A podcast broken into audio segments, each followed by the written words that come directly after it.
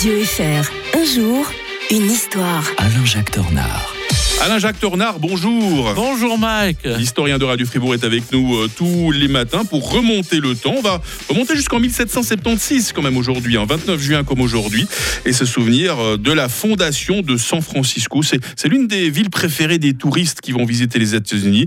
Euh, une ville à l'histoire quand même assez tumultueuse. hein. Ah oui, c'est le moins qu'on puisse dire. Entre tremblement de terre et, Mhm. et grande créativité, on, on a tout à San Francisco. Moi, je rêve de voir San Francisco. Je sais pas si c'est Il n'y êtes jamais allé? Mais non, je suis jamais allé à San Francisco. Faire une émission en direct je rêve là-bas, à hein. cause de Zorro, parce que c'est dans ce, dans ce Ah. que ça, que ça se passe. Alors Zorro, c'est de toute mon enfance.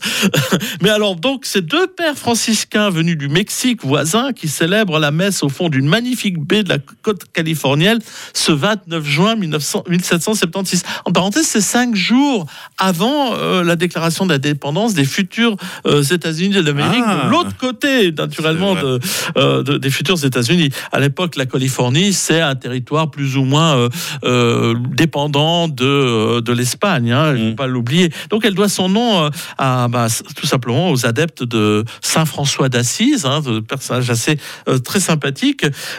Ainsi naît la future, on rend compte, comme c'est comme ça que naît la future métropole de Californie centrale.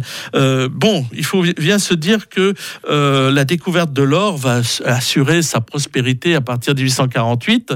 Euh, C'était d'ailleurs un, un Suisse qui avait racheté euh, tout cela. On a au eu l'occasion d'en hein. parler. hein, John cette même Philip chronique. Souter, qui est un Balois, euh, Ouais. ça l'a ruiné d'ailleurs la course vers l'or. Alors, ce qu'il faut voir, c'est la présence des Russes.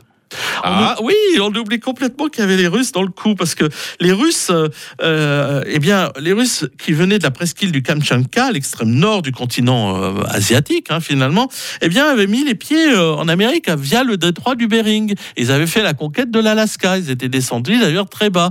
Et puis, au fur et à mesure, ben, ils, ils préféraient hiverner sur place. Mm. Puis finalement, pour hiverner, ben, finalement, la Californie, c'était quand même beaucoup plus doux. Donc, ils avaient créé même le fort Ross au début du 19e siècle, au nord de San Francisco. Ils y avaient installé des Inuits et des Esquimaux venus d'Alaska. Mm. Euh, et puis bon, cela a périclité ensuite. Et euh, avec la conquête de l'or, euh, tout cela a été balayé. Et les Russes sont partis du continent américain. Et ils ont même vendu l'Alaska aux Américains, ce, dont, ce qu'ils regrettent un peu maintenant. Surtout qu'ils l'ont bradé, hein, carrément. hein. bon, les Français ont bien fait la même chose avec la Louisiane. hein. C'est vrai. Alain-Jacques Tornard, de retour demain, dernière émission avant la pause estivale, et c'est l'un des événements euh, les plus tragiques du XXe siècle, hein, l'un des événements marquants de la montée du nazisme en Allemagne, la fameuse nuit des non-couteaux, la nuit des longs couteaux, ça va se passer en 1934. Alain-Jacques Tornard, belle journée, à demain. Bonne journée.